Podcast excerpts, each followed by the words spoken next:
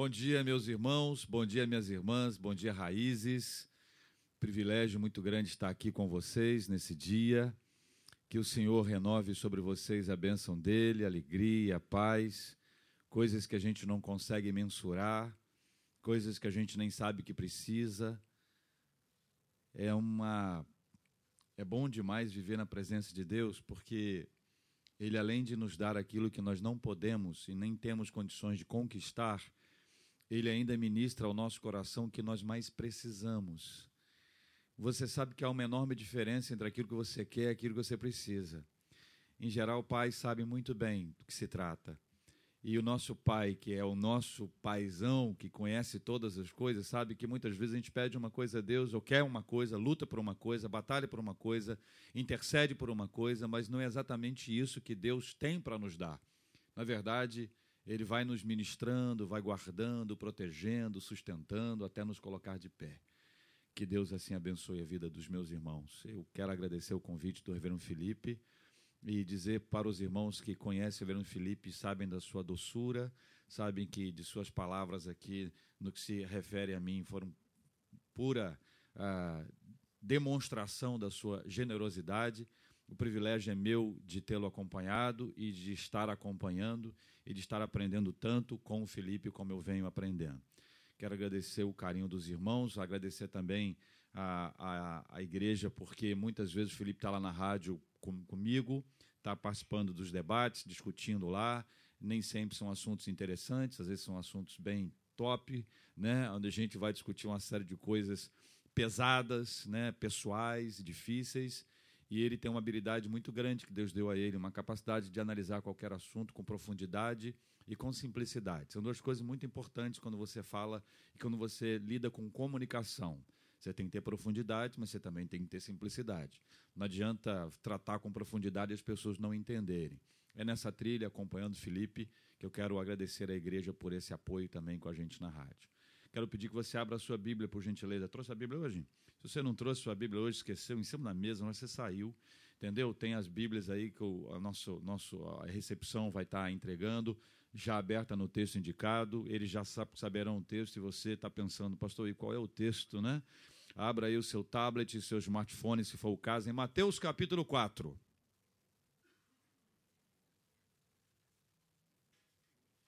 Evangelho de Mateus, no capítulo 4.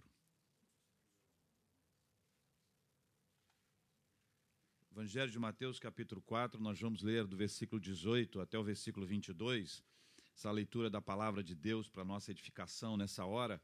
Evangelho de Mateus, capítulo 4, versículos 18 a versículo 22. Leitura da palavra de Deus. Quero pedir a você que leia comigo, a uma só voz, rapidinho, texto curto, objetivo, ah, para a gente tentar trabalhar esse assunto aqui também com simplicidade. Vamos ler juntinho? Caminhando junto ao mar da Galiléia, é, juntinho, vamos de novo.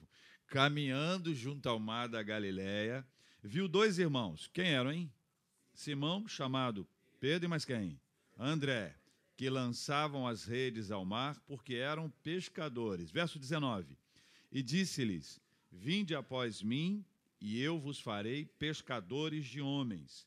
Então eles deixaram imediatamente as redes e o seguiram. Passando adiante, viu outros dois irmãos. Quem eram? Tiago, filho de Zebedeu, e João, seu irmão que estavam no barco em companhia de seu pai, consertando as redes, e chamou-os. Então eles, no mesmo instante, deixando o barco e seu pai, o seguiram. Volta aí no 19, que é a minha ênfase aqui, e disse-lhes: Vamos falar juntos? Vinde após mim, e eu vos farei pescadores de homens. Mais uma vezinha, vamos lá? Vinde após mim, e eu vos farei pescadores de homens. Beleza. Ah, essa semana me parece que foi um pouco mais tranquila que a semana anterior do ponto de vista político nacional. Ah, pelo menos aparentemente. Evidentemente, quando você lembra que dois ex-governadores do Distrito Federal, que um ex-vice-governador, ah, que era até recentemente assessor especial do presidente Temer, que esses três caras foram presos, ah, você imagina que tem alguma coisa mais complicada foram presos por conta de possivelmente algum tipo de dificuldade em relação a um, um estádio extraordinário que leva o nome de um cara que foi um gênio do futebol, Mané Garrincha, mas que houve um desvio extraordinário, talvez um dos estádios mais caros do mundo, está na lista entre os 10 mais caros do mundo. Um estádio no Brasil, pouco utilizado em Brasília. Ah, ao longo dessa se semana, nós vimos alguns vídeos. Eu vi vídeo de gente que foi envolvido nessas últimas operações da Lava Jato, dizendo que não ganhou dinheiro com a política, que não roubou, que não desviou, que não aconteceu absolutamente nada. Eu acompanhei várias entrevistas e várias manifestações, tanto de um lado quanto de outro, manifestações pacíficas, ordeiras, manifestações mais tensas, mais intensas. Eu vi um ministério ah, em Brasília sendo invadido e gente destruindo para lá e a polícia atirando, atirando com bala de fogo. Ah, vi gente com a mão totalmente é, arrebentada, machucada. Ah, eu, eu, vi uma série de coisas e, e, tenho ouvido as pessoas e tenho interagido com elas e observado que existem várias manifestações e várias opiniões. Eu observo que, por exemplo, talvez muitas pessoas entendam que, que ele deva renunciar. Eu, eu não sei qual, qual, que você acha, qual a sua opinião sobre, sobre esse assunto. Alguns acham que ele deve renunciar. E você?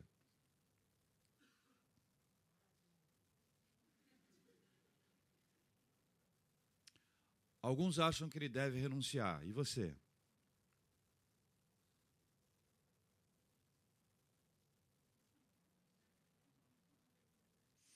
Alguns acham que ele deve renunciar. E você?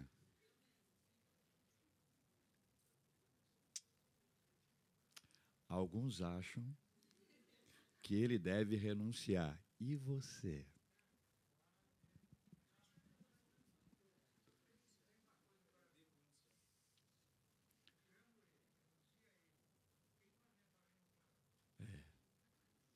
Esse é o assunto da mensagem do domingo que vem. Entendeu? O reverendo Felipe vai pregar.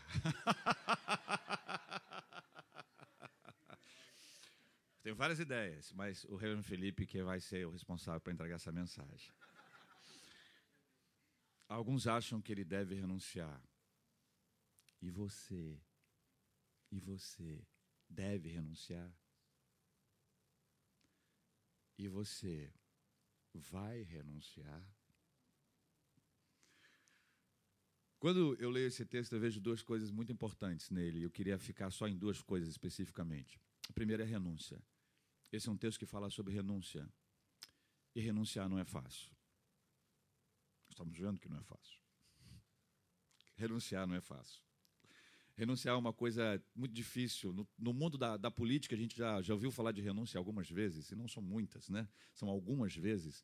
Do ponto de vista mundial, quando a gente lembra de, de Nixon, né, que talvez seja o ícone maior da renúncia mundial, ah, todo o período que antecedeu a sua renúncia, até que chegou exatamente aquele ponto onde se falava-se do, do Watergate e, e tudo aquilo que, que desenvolveu, que desenrolou a partir daquele episódio.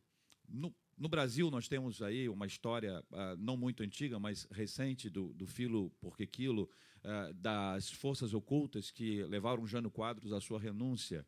Aqui do lado, uh, não foi exatamente uma renúncia, mas de alguma forma Getúlio Vargas abriu mão do seu tempo por conta, também segundo a história de pressões todas e ele chegou a registrar, ou ele ou alguém, em nome dele, eu não sei exatamente, que isso é uma história confusa e que a gente precisa de mais tempo para poder a, até discutir, mas que ele, ele saía da, da política, entrava para a história.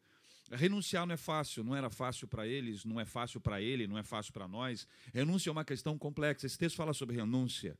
Mas esse texto também fala sobre chamado, que também não é uma coisa simples da gente avaliar e pensar chamado é uma questão ah, importante para a gente entender quem é chamado, é chamado para quê, para que serve o chamado, como identificá-lo. Tudo isso é complexo. Esse texto traz uma, uma reflexão importante sobre esses dois assuntos que eu queria focar especificamente hoje aqui com os meus queridos irmãos, examinando o texto e trabalhando a questão da renúncia, mas eu queria começar com o chamado. Ah, eu queria fa fazer inicialmente uma distinção importante, né? O problema do chamado por Deus. As palavras, é, elas, elas, elas têm vida, né? As palavras têm, têm uma dinâmica importante. As palavras mudam, né? Quando alguém diz assim, fulano foi chamado por Deus, o que, que você acha que está sendo dito? Hein? Olha, eu queria dizer, conforme o tom de voz, né? Fulano foi chamado para a presença de Deus. Conforme a pessoa, o pessoal vai fazer festa, né? Mas se for um tom mais grave, a gente vai entender que houve o quê? Houve um falecimento, quer dizer, é, mas a mesma expressão, muitas vezes os ministros, os pastores contam, olha, eu vou dizer o dia que eu fui chamado por Deus. As, as palavras elas, elas têm um, um, efeito dinâmico. Me lembro que no acampamento, não sei se Felipe estava, uh, mas uh, é, é, um, meu cunhado, o reverendo Carlos Alberto Henrique, pregou e trouxe uma mensagem maravilhosa, extraordinária. E quando eu cheguei no quarto para encontrá-lo, ele estava ajoelhado, chorando. Eu pensei, quebrantamento, que maravilha. O cara está na unção mesmo, cara. Olha que coisa maravilhosa, né? Pregou maravilhosamente bem. Chegou, chego no quarto, o cara chorando. Eu falei, cara, tá, tá tudo bem? Tá chorando muito. Eu falei, tá, tá tudo bem? Ele falou, tá. Ah, pô, mas um adolescente veio aqui, cara, acabou comigo. Eu falei, ah, não acredito.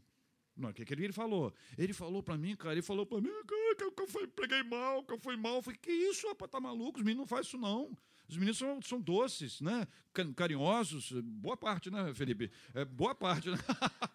não falariam, não falariam isso hipótese alguma, tenho convicção disso. Não, não, mas ele falou que eu fui mal, que eu preguei mal, que não foi bem. Eu falei, cara, tá maluco, a galera não faz isso, cara. Eu falei, o que que ele falou? Ele disse sim, ele chegou aqui e falou, ei, pastor, esculachou, hein? Eu falei, cara, ele está te elogiando. Como está elogiando, cara? Aí ele foi explicar, né, que na cabeça dele, o que, que é, não é só na dele, não, na nossa também, você tem as palavras, né? Uma pessoa, o fulano é todo esculachado, que quer dizer que ele é o quê? Ele é todo desorganizado, né? Bagunceiro. Mas ao mesmo tempo, quando o cara vai bem, diz, aê, meu irmão, tá esculachando, foi bem. Mas se o cara for preso, ele fala o quê? É, estou vendo que várias pessoas já, tiveram essa experiência aí. Olha, esculacha não, hein? Guarda o rostinho da mamãe. Ah, as palavras elas ganham uma dinâmica impressionante, impressionante. Eu estava numa reunião com algumas pessoas que estavam aqui num con, con, con, congresso, estava contando que um adolescente chegou para mim e disse: Olha, fulano é crush de fulana. Eu falei, cara, foi, foi o que eu pensei. De laranja, né? Eu falei, o cara, você está dizendo que o cara é Fanta? Dá, dá uma viajada, né? Porque crush é um refrigerante, de laranja. Fanta também é está dizendo que o cara é fanta. Eu falei, cara, tá, tá difícil para entender o negócio. Até que só que você não pode, você não pode ter aquela cara do, do não entendi. Você tem que ficar aquela cara. É mesmo? É. Aí depois você descobre. Eu descobri o que é cruz. Não vou nem explicar para vocês. Se você não sabe, pergunta a um adolescente. Um jovem, ele vai te explicar. Depois eu fui para um outro, um outro lugar, encontrei um grupo de pessoas discutindo sobre, sobre algumas coisas, e a pessoa chegou e falou: ah, pastor, está ouvindo da. da... Eu falei, ah, Deone. Eu falei, Deone? Deu one. Ah, fulano, deu one, deu one e tal, deu one, né? Deu one. Aí eu falei assim, a menina falou assim, pastor, aí eu já tinha entendido, né, que, que era the, the, the one, quer dizer, o único, aquele, aquele especial, o cara da vida da, da menina. E a menina falou assim, pastor, me diz uma coisa, é, quando o senhor acha que eu vou conhecer o meu The One? Aí eu, lembra que eu falei? Eu falei, perguntei para ela, você tem quantos anos? 15? Eu falei, com 20. Aí veio outra. Pastor, e eu, e eu, e eu? Você tem quantos anos? 16, 22. Eu fui aumentando as idades, esse é o ponto, entendeu? Ah, a última falou, eram três. A última falou assim, pastor, mas eu sou 23. Eu falei, você perguntou, eu respondi. As palavras ganham, né? elas são dinâmicas. Chamado por Deus, chamado pelo Senhor, ela tem uma, uma, uma mudança constante. A gente precisa estar tá entendendo exatamente o que, que significa quando a gente está falando sobre o chamado de Deus para a nossa vida. Porque quando você lida com o chamado de Deus, fora do âmbito, né? fora do âmbito do falecimento, ou fora do âmbito de um chamado ministerial exclusivo, pastoral, missionário para ir para outro lugar, para ir para outro canto, para estar tá investido de algum tipo de autoridade para o exercício ministerial, a, a, a, quando eu, eu me identifico e entendo que existe essa realidade importante, eu vou distinguir essas duas coisas, apresentar uma outra via para identificar que existe um chamado de Deus para a vida de todos nós. E o chamado de Deus para a vida de todo, todos nós é para que nós venhamos a exercer o ministério, a vocação ministerial, ainda que ela não seja, olhe para mim, ainda que não seja exclusiva mas ela é absolutamente exclusiva do ponto de vista que você vai entregar a sua vida, vai colocar a sua vida no altar de Deus, experimentando aquilo que Ele tem para ser realizado através de você. Ah, algumas vezes nós temos a nossa vida segmentada. Isso é uma, uma questão complexa. E, e, é muito difícil para nós, até que queremos uh, tirar essa ideia de segmentação, é muito complexo isso, porque, em geral, a pessoa diz como é que vai a sua vida profissional, como é que vai a sua vida amorosa, como é que vai a sua vida familiar, como é que vai a sua vida física, no seu corpo, seu organismo. Nós vamos dividindo, segmentando a nossa vida de uma forma tão impressionante que isso nos leva de uma forma clara a dividir as coisas. Então eu sou eu sou uma pessoa que consigo a, a, me envolver com Deus e com a sua obra quando eu estou num recinto como esse, quando eu estou na igreja, quando eu estou lá num, num grupo, quando eu estou na casa, quando eu estou no acampamento, mas no trabalho, na escola, no futebol, na academia, eu não tenho a mesma perspectiva. Isso é, um, isso é, isso é resultado da segmentação. A segmentação da nossa vida nos leva a entender que existe esse esfacelamento e até de uma forma ah, interessante começa a tendência de se dividir o indivíduo que, por definição, ele é indivisível. Nós não temos essa capacidade de dividir esse indivíduo. Por definição, indivíduo é não divisível. Então, quando a gente pensa no chamado de Deus para a nossa vida, ele não se trata especificamente de um chamado de Deus para uma vida ministerial exclusiva, pastoral, mas ele se trata de uma vocação ministerial para que aonde eu estiver, eu esteja ali trazendo a palavra de Deus, ministrando a palavra de Deus e sendo, especialmente sendo palavra de Deus para as pessoas. Sabe, eu entendo que o pastor ele tem um trabalho muito pesado e de muita responsabilidade, do qual nós, pastores, não fugimos dele. Mas não é o projeto de Deus que o pastor seja o grande evangelista da história.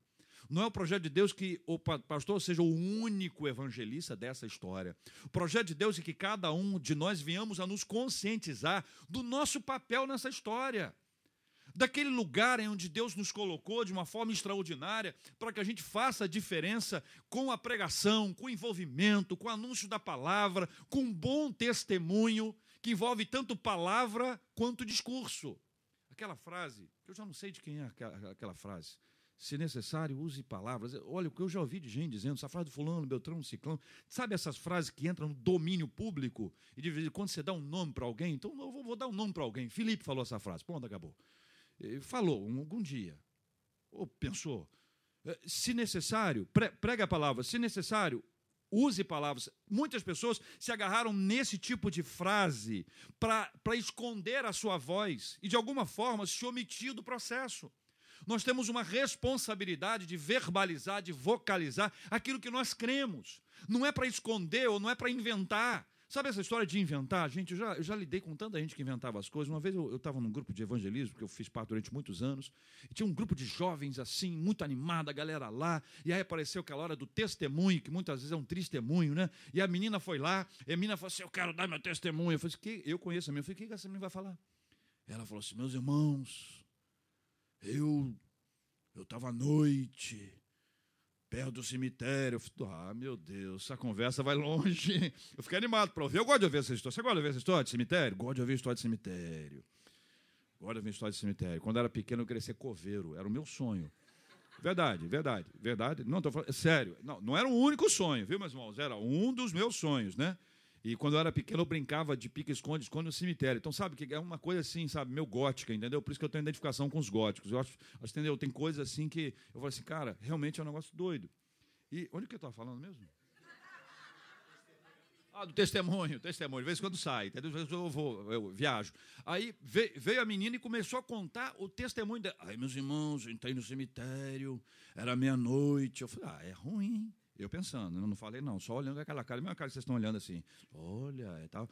Aí eu assim, entrei no cemitério, aí fui lá no túmulo, falei, é ruim isso, a menina foi no túmulo, é medrosa. Aí eu fui lá e, e, e violei usou o verbo bonito, né? Violei o túmulo. E, e, o detalhe que, que vai para o final, não posso contar agora que vocês vão almoçar. Entendeu? Mas ela foi lá, pegou, sabe? Os negócios cine trash mesmo, assim, sabe? Que é negócio terrível mesmo. Aí essa menina contou isso tudo, ela contou essa história. Quando terminou, terminou o negócio, eu falei, vem cá, vamos conversar um minutinho aqui comigo, que eu tenho uma dúvida aqui. Eu falei assim, de onde você tirou essa história? Você é eu que vivi, JR. Você é ruim, eu te conheço. Você não viveu isso, não. Morre de medo de cemitério, eu te conheço, que história é essa? Aí ela falou assim: ah, é que todo mundo estava contando testemunho, eu não tinha o que dizer, eu contei isso.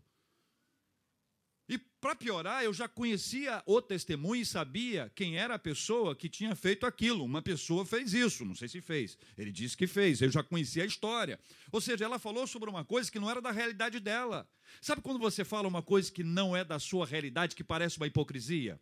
Sabe quando parece uma coisa incoerente? Sabe quando não casa? Aquilo que você fala, o seu discurso não bate com aquilo que você vive, é totalmente dissociado e você percebe que ali não há veracidade. Quando alguém chega vivendo de maneira dissoluta a vida inteira, com todas as evidências e provas que algumas coisas erradas aconteceram, e depois disso tudo a pessoa diz: Eu não fiz, eu não roubei, aquilo não é meu. Ou chega e diz, ou chega e diz, cara, meu nome não está na Lava Jato. Vibrou cedo demais. Um abraço para Paulo acompanhando a gente.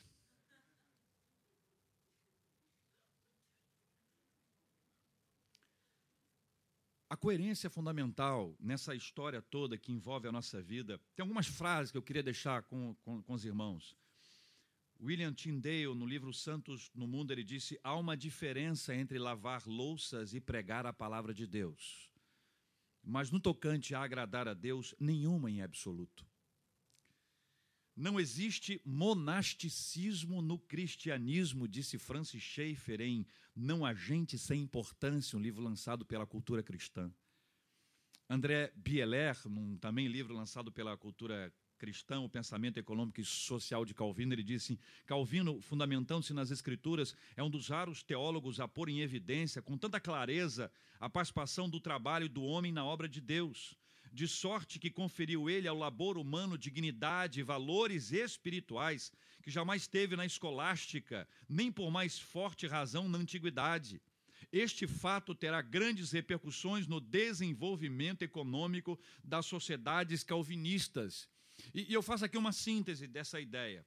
Nem todos os cristãos são chamados para o exercício ministerial exclusivo, mas todos os cristãos são chamados para o exercício ministerial. Nem todos são chamados para o exclusivo, pastoral, mas todos são chamados para o exercício ministerial. Não há diferença entre aquilo que eu faço trabalhando num escritório, trabalhando numa empresa, trabalhando numa repartição pública, não há diferença entre aquilo que eu faço ali, no que se refere ao que o reverendo Felipe e eu fazemos aqui, no que se refere a para agradar a Deus. Eu estou agradando a Deus, estou cultuando a Deus, estou servindo a Deus com o meu trabalho. E aquilo que eu faço no meu trabalho para a glória de Deus, ele vai resultar em conhecimento do Evangelho. Eu serei uma pessoa diferente do ponto de vista do comportamento. Meu comportamento vai refletir que há algum tipo de conhecimento especial na minha vida para que eu não faça as coisas como todas as pessoas fazem. Eu vou evitar a corrupção ao extremo, tanto na minha prática quanto na prática do outro. Não serei uma pessoa que provocará o outro à corrupção, e tampouco aceitarei corrupção, porque eu sou cristão. E o cristão é nascido de novo. O cristão tem uma vida diferente, ele tem um pensamento diferente. Nós entendemos que o outro não é uma coisa, que o outro é uma pessoa, e essa pessoa é criação de Deus, é amada de Deus. Nós não vamos brincar nem com os sentimentos do outro quanto mais roubar o outro, arrancar do outro aquilo que é do outro, que o outro se esforçou e se empenhou. Nós estamos cansados de uma sociedade injusta, mas nem sempre o comportamento cristão é justo, como justo é o Senhor e como justo deve ser segundo a Bíblia. Há uma dissociação impressionante. O número de pessoas que nós conhecemos que poderiam produzir diferença, mas que infelizmente nos decepcionam e só nos decepcionam porque nós pensamos: poxa, podia ser diferente.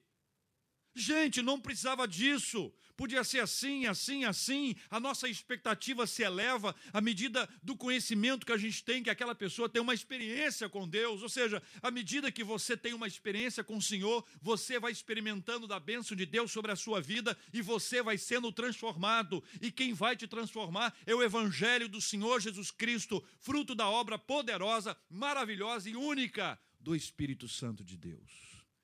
Portanto, meus irmãos, como a Bíblia diz que a fé vem pelo ouvir e ouvir da palavra de Deus, sem a palavra eu estou perdido. Sem a palavra, eu faço parte de um grupo. Sem a palavra, eu estou no meio da galera. Sem a palavra, eu estou aqui no meio do pessoal, mas eu não sou aquele que recebeu o Evangelho e que foi transformado pelo Evangelho. Por isso, não se contente em ser apenas parte, mas envolva-se cada vez mais para conhecer os segredos da palavra do Senhor. Vou terminar com renúncia, que renúncia, dose e palhão para começar. É dose. Ir após Jesus Cristo significou para os discípulos uma mudança. Eles tiveram que abrir mão de muita coisa. Antes daquele momento que nós estamos no texto aqui, antes desse instante no texto, eles iam onde eles queriam ir. Pescavam da maneira que eles queriam pescar jogavam redes, jogavam tarrafas, que é o que está aqui, é, eles, eles caminhavam na praia, eles desenvolviam a vida deles, eles tinham as suas práticas, eles tinham seus projetos, eles tinham seus objetivos que eram ali relativos à vida deles. Mas, mas, houve uma ação maravilhosa de Deus na vida deles que foi levantando-os, foi tirando-os daquele ambiente. Mas não é fácil abrir mão da, daquele instante em diante, eles estavam reafirmando: Senhor, eu estou abrindo mão da minha vontade e do meu querer em favor do querer do Senhor Jesus Cristo. Isso fica claro. Ainda que não esteja aqui nesse texto especificamente, mas em todo o Evangelho, nós vamos ver as duas palavras sendo utilizadas: Senhor e servo, Senhor e servo, Senhor e servo, Senhor e servo. Até ali eles eram senhores de si mesmos. A partir do encontro com Cristo, eles agora são servos de Deus. E o Senhor é Ele. Não é fácil botar isso na nossa cabeça, a não ser que o Espírito Santo de Deus nos transforme. Ninguém vai querer abrir mão do seu querer. Veja, ninguém vai querer abrir mão do seu querer, a não ser que haja uma ação sobrenatural de Deus na nossa vida, que nós vamos sintetizar com a palavra transformação, conversão, mudança de mente, mudança de vida. É só aí que eu vou conseguir abrir mão disso para colocar tudo na presença de Deus. É por isso que o chamado precede a renúncia, e sem o chamado não há a quê e não há nem como renunciar. E a expressão após mim, vinde após mim, após mim, é um segredo, é uma chave nesse texto para entendermos o processo como um todo. Ao chamado segue uma caminhada, isto é, o desenvolvimento de um relacionamento com Cristo marcado pela total entrega e dependência absoluta. O chamado, ele precede todas essas coisas, na sequência disso vem essa renúncia que é, que é a nossa entrega e a nossa dependência de Deus absoluta. Quero reafirmar aos meus irmãos que não é fácil renunciar, como também é muito difícil não ter o controle, ou seja, é muito difícil depender de Deus. E veja, há uma diferença entre discurso e prática. No discurso é fácil falar, eu dependo de ti, Senhor. Mas na prática, dizer, eu não tenho controle, eu dependo de ti. Sem o Senhor eu não sou nada. Eu dependo da tua presença, da tua palavra na minha vida. Eu dependo do socorro, eu dependo do suprimento. Eu, eu, eu, eu, eu dependo da tua paz, eu dependo da tua palavra. Perder o controle, ter esse descontrole e entregar todo o controle nas mãos de Deus não é fácil. Por isso, somente depois de um chamado de Deus somente depois que eu recebo a palavra do Senhor que me chama, o Espírito Santo que vai agindo dentro da minha vida e vai mexendo comigo. Nós somos, não todos, mas algumas pessoas são muito controladoras. Dizem que as mulheres são mais. Dizem. Já estão me respondendo que não, tá vendo? Como é que são controladoras? Querem controlar o que dizem.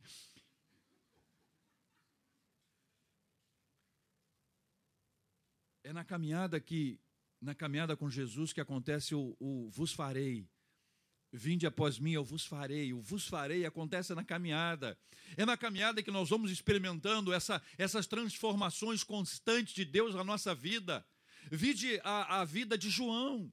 A vida de João é impressionante. A vida de João, que a gente em geral chama de discípulo amoroso, discípulo carinhoso, alguém, uma pessoa cheia de afeto, alguém a quem Jesus Cristo confiou cuidar da sua mãe. Filho, eis aí a sua mãe. Mãe, eis aí o seu filho, ou seja, você confiou, Jesus confiou, trouxe aquele cuidado especial. O João que escreve o seu evangelho, o João que escreve as suas cartas, que nos chama de filhinhos, que é amoroso no jogo das palavras, que traz uma, uma maneira doce de se referir a nós. É o mesmo João que queria que as pessoas que não receberam o evangelho morressem e que elas fossem exterminadas. É o mesmo João que queria um lugar de destaque no reino de Deus, juntamente com seu irmão, um à direita, outro à esquerda, o mesmo João. O que, que houve entre aquele primeiro João e aquele último João, que é o mesmo João? As transformações que aconteceram ao longo da caminhada é o resultado do evangelho na vida dele.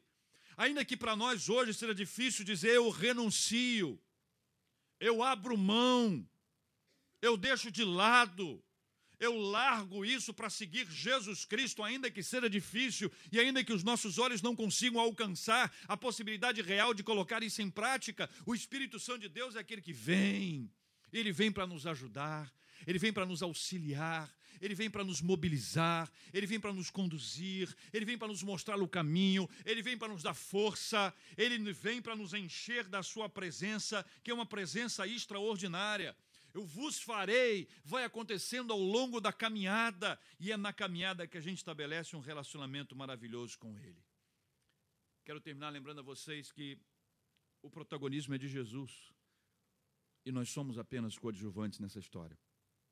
Quando Jesus disse: Vinde após mim, e eu vos farei, farei de vocês pescadores de homens, Jesus não está colocando os discípulos no, no lugar do protagonista. Eles não são, não foram assim como nós não somos e nunca seremos protagonistas dessa história, o protagonista dessa história é o nosso Senhor e Salvador Jesus Cristo. É Ele que faz de nós, é Ele que nos transforma, é Ele que vai nos moldando, é, é, é, por isso que é muito legal quando você encontra uma pessoa que está começando na fé e ela evidencia, demonstra as suas preocupações com a sua prática de vida. Ela diz: Olha, eu tenho feito isso, isso, e agora eu estou aprendendo que isso desagrada a Deus, que, que, que Deus não está feliz com, com, com isso. Eu, eu vejo, o que, que eu faço? E aí você vai trabalhando e vai vendo que o evangelho vai transformando a pessoa, inclusive, porque até ontem ela não achava que isso era ruim. Até anteontem ela achava que isso era legal. Até na semana passada ela contava para as pessoas, para que todos soubessem que esta era a sua vida hoje. Ela percebe que aquilo é errado. De alguma forma o Espírito Santo de Deus trouxe a sua vida, clareou, mostrou, revelou e ela ficou espantada com o tipo de vida que tinha antes. É o Senhor Jesus acolhe e abraça. Eu fico maravilhado com a capacidade de Jesus em acolher as pessoas. Quando ele chega para a mulher samaritana lá de João, João 4, e, e diz para ela assim: lembra da história? Jesus está lá conversando, tal, pede água, e aí ela diz: Ah, mas você está pedindo água para mim, você é um, é um judeu, e, e, porque os judeus samaritanos não se davam, lembra da, da, da história? Aí Jesus fala: Se você soubesse que ele está te pedindo água, você que me pediria água, porque eu vou te dar uma água como a água da vida. Você não vai ter sede nunca mais, acabou a sua sede. E o Papa continua ali, ela, ela quer discutir uma questão religiosa, quer, quer saber se adora aqui ou se adora ali, se é lá em Jerusalém ou se é no Monte Gerizim, uma discussão antiga. E Jesus diz para ela assim: vai lá e chama teu marido. Aí as pessoas dizem, mas Jesus não sabia. Jesus sabia. Ela não sabia que Jesus sabia. Ela não sabia que Jesus sabia. E Jesus queria que ela soubesse que ele já sabia. Então, quando Jesus trata isso com ela, conversa isso com ela, ele faz isso só entre ele e ela. Os discípulos não estão lá. Ele não expõe, ele acolhe. Ele não quer expor aquela mulher para dizer: olha o teu erro, olha o que você fez, olha a sua vida, olha a sua. Não é esse papo. O papo dele com ela é outro. Ele quer que ela saiba que ele sabe quem ela é, e apesar de saber quem ela é, ele já a acolheu, ele já a acolheu para o reino de Deus, ele já ofereceu para ela uma água que transforma e que tira a sede dela para sempre. Então o papo ali é para que ela pudesse compreender quem ele era, a grandeza dele e o tamanhozinho dela diante dele. E apesar do pequenino tamanho dela, ele a acolheu de maneira maravilhosa. Jesus é esse modelo, Jesus é essa referência, ele que faz, ele é quem nos transforma, Ele, ele, ele é quem vai nos dando força para renunciar, Ele é quem nos leva a confiar nele acima de todas as coisas, entregar todas as coisas nas mãos dele. Os primeiros discípulos deixam tudo e seguem a Jesus Cristo, porque agora, a partir desse instante, nada é mais importante para eles do que seguir a Jesus Cristo. E essa é a minha frase final. Quando, quando para nós se torna de verdade mais importante seguir a Jesus, as outras coisas perdem o seu valor. E eu quero dizer para os irmãos que alguns anos eu tive que tratar um câncer. E eu fiz o casamento de vocês carequinha. Eu não estava, não? Estava começando aqui, meu. Semana da primeira sessão. E eu. Então eu já não estava careca, mas já me sentia careca. O careca, de repente, é um careca que sofre muito. Não estou dizendo que os outros não sofram, mas o careca, de, de repente, sente muito frio. Ah, e eu me lembro claramente de, de entender um pouco mais intensamente o que era depender de Deus, o que era estar plenamente nas mãos dele, o que era entender o que era importante e não era importante na vida. Porque existem instantes na nossa vida que nós achamos que tudo é importante, as coisas são importantes. A gente diz que para a nossa vida o relacionamento com Deus é importante. Eu digo até, olha, não, eu amo o Senhor e, para mim ele é importante. E quando alguém pergunta, e quanto tempo de Bíblia você lê? Você diz, olha, eu leio sempre que dá, sempre que eu posso, sabe? Quando dá eu leio. E às vezes na igreja que eu leio, às vezes lá na, na reunião na, na, casa eu leio. É um tipo de, de, de resposta que algumas pessoas dão que revela que, na verdade, Talvez ela ainda não conheça de verdade, ou não tenha o apego a Deus que a gente precisa ter em todas as horas da nossa vida, mas é no momento de debilidade física, momento de fraqueza, fraqueza, no, no, no momento em que você está mais carente espiritualmente, fisicamente e emocionalmente, que você descobre que, na verdade, o que importa nessa história toda de vida, ao longo de toda a nossa história, é o nosso relacionamento com o Senhor e que no final de todas as coisas somos nós e Deus. Durante o processo inteiro, eu tive uma intercorrência que me levou para a UTI. E naquela UTI, era uma UTI, era, era o isolamento do isolamento. Para entrar no meu quartinho lá, tinha que estar com várias máscaras, aquele negócio todo, e ninguém entrava sem que estivesse todo paramentado para essas coisas. E ali, na solidão daquele lugar, sozinho naquele lugar, eu vi que Deus estava comigo, não tem nada mais importante que isso na vida. Quando você se depara com essa realidade, que no final das contas somos nós e Deus, você passa a dar valor àquilo que é mais importante na sua história e abre mão de outras coisas que não são importantes, você aprende a renunciar. Um dia entra uma menina, uma enfermeira no quarto, entra toda assim, olhando, prestando atenção, e me diz assim: é, O que, que o senhor tem? Eu pensei, meu Deus, se ela não sabe. Né? Porque tem lá fora, tem a ficha, né? O que, que faz, o que, que tá, que remédio que dá, né? Eu falei, se ela, menina, não sabe, meu Deus, estou entregue a quem aqui? Aí eu falei assim, por quê? Que é bom sempre perguntar, por quê? Por quê? Ela disse, porque aqui tem uma paz. Eu falei, ah, agora eu sei. A paz é o Senhor Jesus que nos dá. Que o apóstolo Paulo chega a escrever que não consegue explicar. Se Paulo, com as habilidades técnicas, teóricas e teológicas dele, não consegue explicar, a ponto de dizer não tem explicação, né? não, não, não, não tem, está fora do meu entendimento, você começa a perceber que existem coisas maiores que estão na prateleira de cima e que eu não consigo subir na prateleira de cima para pegar, ou não consigo receber, meus braços estão tão ocupados com tantas outras coisas que eu estou aqui juntando na minha vida e pensando em coisas que estão aqui, segurando nessa mão, nessa outra mão, mas de repente o Senhor Jesus vem e me mostra que é necessário renunciar para que eu experimente da parte dele coisas melhores e maiores. Isso aqui não é uma promessa, isso é um fato. Não é uma promessa de coisas ma ma maiores materialmente, são maiores espiritualmente. Enquanto nossas mãos estiverem ocupadas com toda sorte de coisas que passam, nós perdemos a oportunidade de experimentar toda sorte de coisas extraordinárias. Imagine bem se esses discípulos não tivessem tido essa oportunidade e essa experiência de receberem um chamado de Deus. Eles seriam os grandes pescadores da Galiléia. Lembra de mais algum? Daquele tempo? Conhece mais algum? Nós não lembramos, não sabemos. A história deles foi transformada. O raio de visão deles era a Galileia, o mar da Galileia, um lago cercado por montanhas com algumas frestas. Seria aquele mundo, mas o que, que Jesus Cristo fez? Toma a vida daqueles homens, ergue, ergue, ergue, para que eles possam ver além. E quando eles conseguiram enxergar além, eles perceberam que não havia nada mais extraordinário para viver que não o Evangelho do Senhor Jesus Cristo. E é este Evangelho que é anunciado para nós. E é este Evangelho que nos chama a renunciar, ainda que ele não renuncie. ainda que ele não renuncie, eu tenho que renunciar.